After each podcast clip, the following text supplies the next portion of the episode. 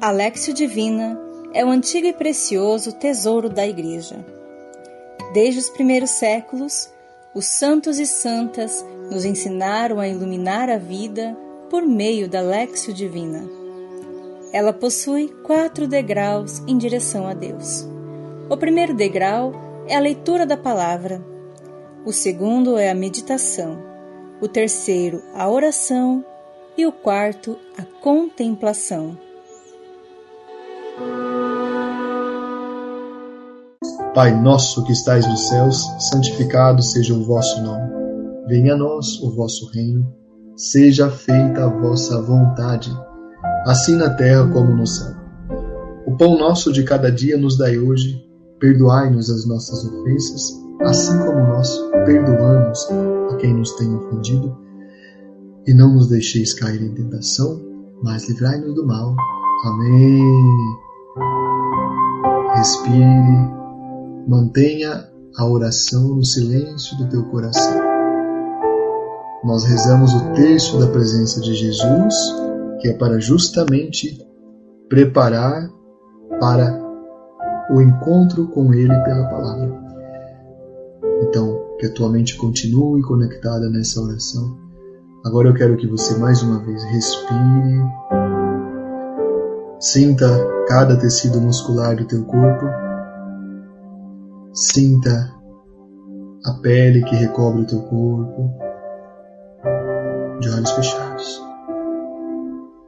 E se você estiver reclinada, reclinado, melhor ainda. Sinta os órgãos internos trabalhando em harmonia.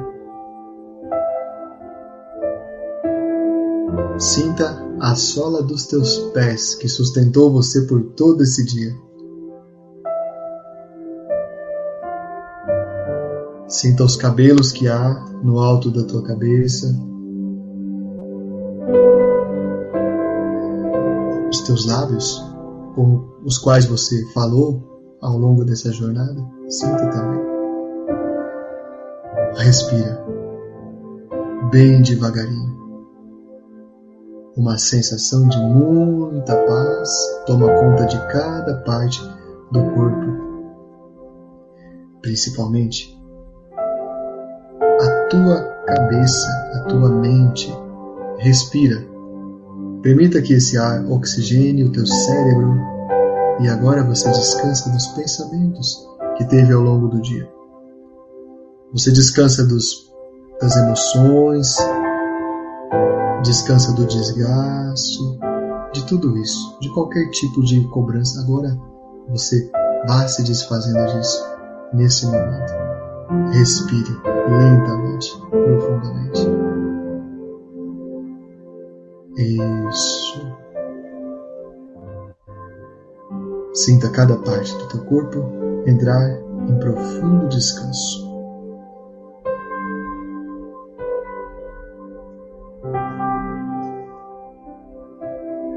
Para que nós possamos acolher a palavra que o Senhor nos traz hoje.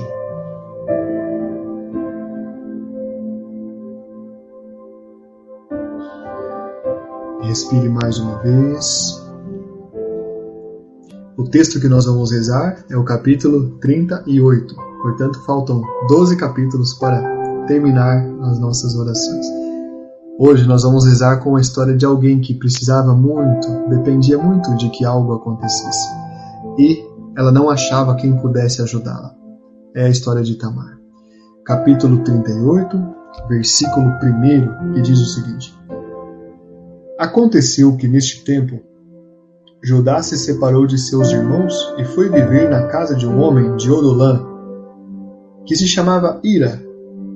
Ali Judá viu a filha de um cananeu que se chamava Sué. Ele a tomou por mulher e se uniu a ele. Esta concebeu e gerou a um filho que chamou Ré. Outra vez ela concebeu e gerou a um filho que se chamou Onã.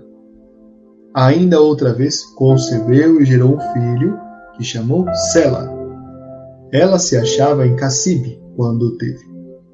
Judá tomou uma mulher para seu primogênito Her. Ela se chamava Tamar. Mas Her, o primogênito de Judá, desagradou a Yahvé que o fez morrer.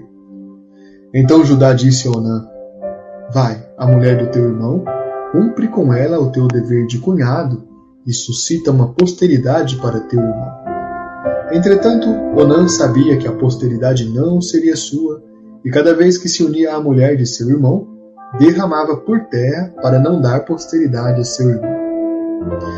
O que ele fazia desagradou a Yahvé, que o fez morrer também. Então Judá disse a sua nora Tamar: Volta à casa de teu pai como viúva. Espera que cresça meu filho Sela. Ele dizia consigo: Não convém que ele morra como seus irmãos. Tamar voltou, pois, à casa de seu pai.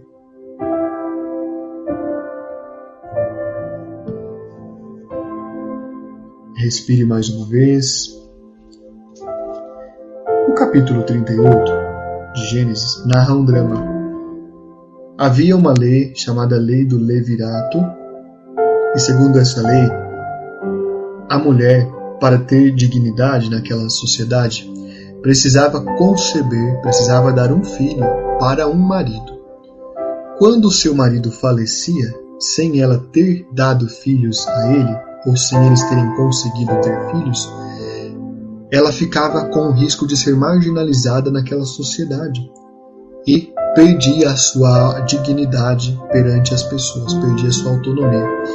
Então, era dever do filho seguinte fazer com que aquela senhora engravidasse e aí ela teria um filho que não seria filho deste que foi o pai biológico, mas seria o filho do esposo que faleceu. E havia casos em que a esposa perdia, ela se casava com o primogênito, perdia o seu marido, perdia depois o seu cunhado seguinte e assim por diante. O caso de Tamar é esse. Não é uma coisa muito fácil da gente entender, porque é uma cultura muito distante. Mas se há uma coisa que você pode entender em qualquer cultura, é a necessidade de sobrevivência se ela não tivesse um filho, ela seria considerada uma coisa, seria jogada no mundo e as pessoas maltratariam ela. Ela nunca mais seria um ser humano digno naquela sociedade. Então a esperança dela era que o último filho, chamado Sela, fosse o seu esposo, mas ela no, na continuação da história não não vou não vamos entrar aqui, mas você pode ler depois. Judá não não cumpriu isso e aí ela se disfarçou e foi à beira de um caminho, e lá ela fez com que o próprio sogro cumprisse o dever daquela lei.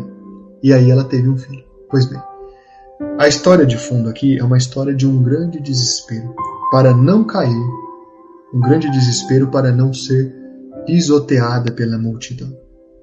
Quem lê essa história sem saber dessa lei pensa: nossa, essa Tamar era uma sem vergonha, onde já se viu queria a todo custo fazer um filho, não é isso. Ela era uma, um ser humano. Só isso que ela era. Filha de Deus. E se ela não tivesse um filho, a multidão enfurecida iria pisar sobre ela. Muitas das conquistas que você faz na tua vida, e a gente já rezou sobre a tua saúde financeira essa semana, já rezamos sobre as questões da inveja, questões do cotidiano.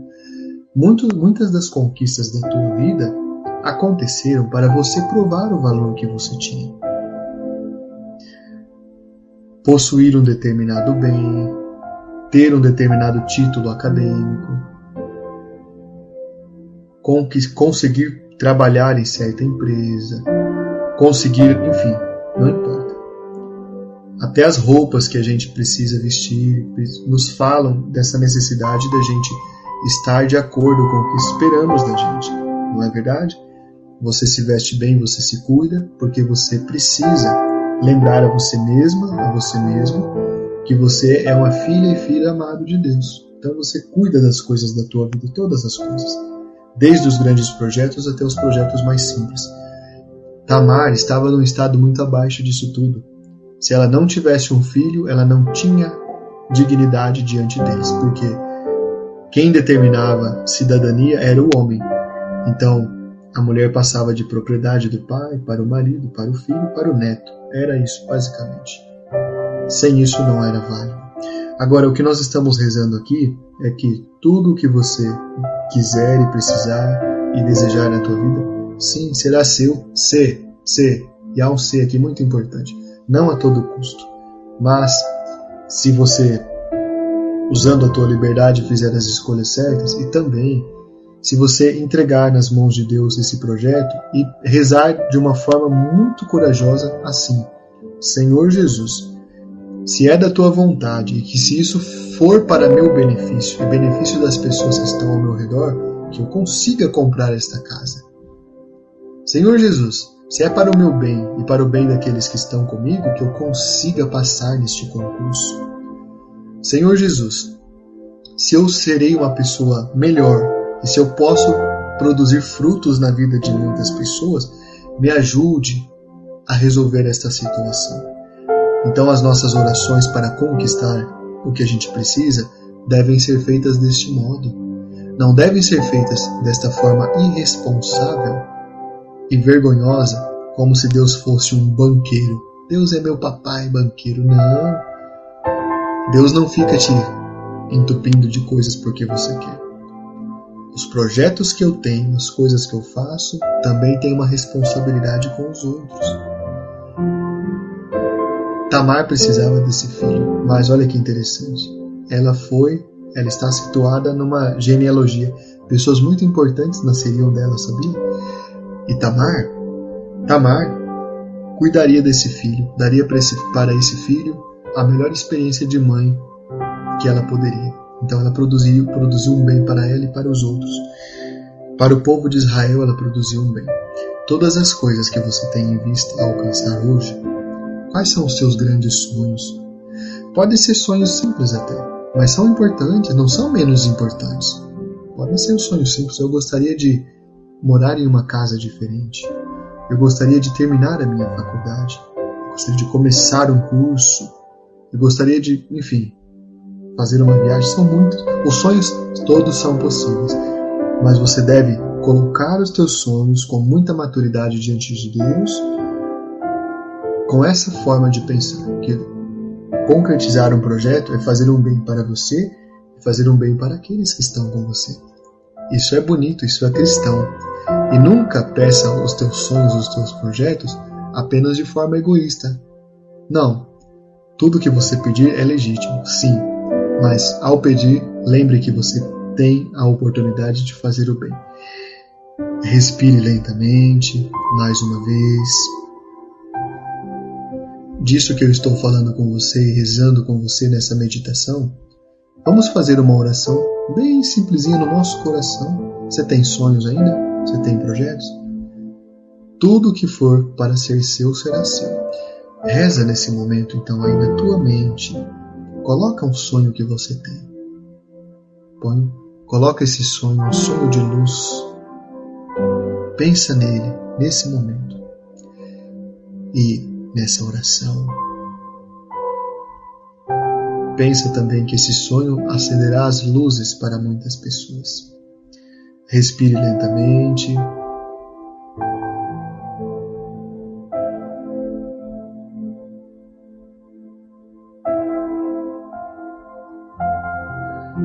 vamos fazer uma contemplação. Nessa contemplação, eu quero que você feche os olhos e imagine ambiente muito bonito, onde há muitas luzes acesas. Há muitas luzes e muitos porta-retratos, onde em cada um deles há uma conquista que você já teve. Cada um deles conta uma história, cada um deles tem uma música própria, tem uma lembrança própria tem cores próprias. E ao redor de cada sonho que você já concretizou, de cada projeto, de cada necessidade que você tinha para a tua sobrevivência, até de algo que você nem imaginava, ao redor de cada parte dessas, estão reunidas muitas pessoas felizes porque você conseguiu alcançar aquilo que você precisava. Toda vez que você alcança que você realiza um sonho, que você resolve um problema de anos, de dias, que você garante a tua sobrevivência, todas essas coisas produzem bem para aqueles que estão com você. Então essa sala é uma sala bonita, cheia de porta-retratos nas paredes, nas mesas. E cada Um deles conta uma vitória que você teve. Reza dessa forma. Respire mais uma vez, lentamente, profundamente. Que o Senhor conduza a tua vida conforme a vontade de Deus. Obrigado de rezar comigo. Eu espero que você tenha uma noite muito abençoada aí onde você está. Entre em profundo descanso. Ao terminar essa Lexio Divina, se você já vai se deitar ou se você já está deitada ou deitado, respire profundamente. Apenas respire e pense nessa nessa imagem que a gente meditou agora. Apenas pense nisso. E quero que você contemple essa sala cheia de imagens, de retratos, de fotografias que contam das coisas bonitas que você fez e contam também das coisas que você não fez. Deus te abençoe de todas as formas possíveis. Obrigado por estar aqui. Estivemos reunidos em nome do Pai, e do Filho e do Espírito Santo. Amém. Louvado seja nosso Senhor Jesus Cristo. Para sempre seja louvado.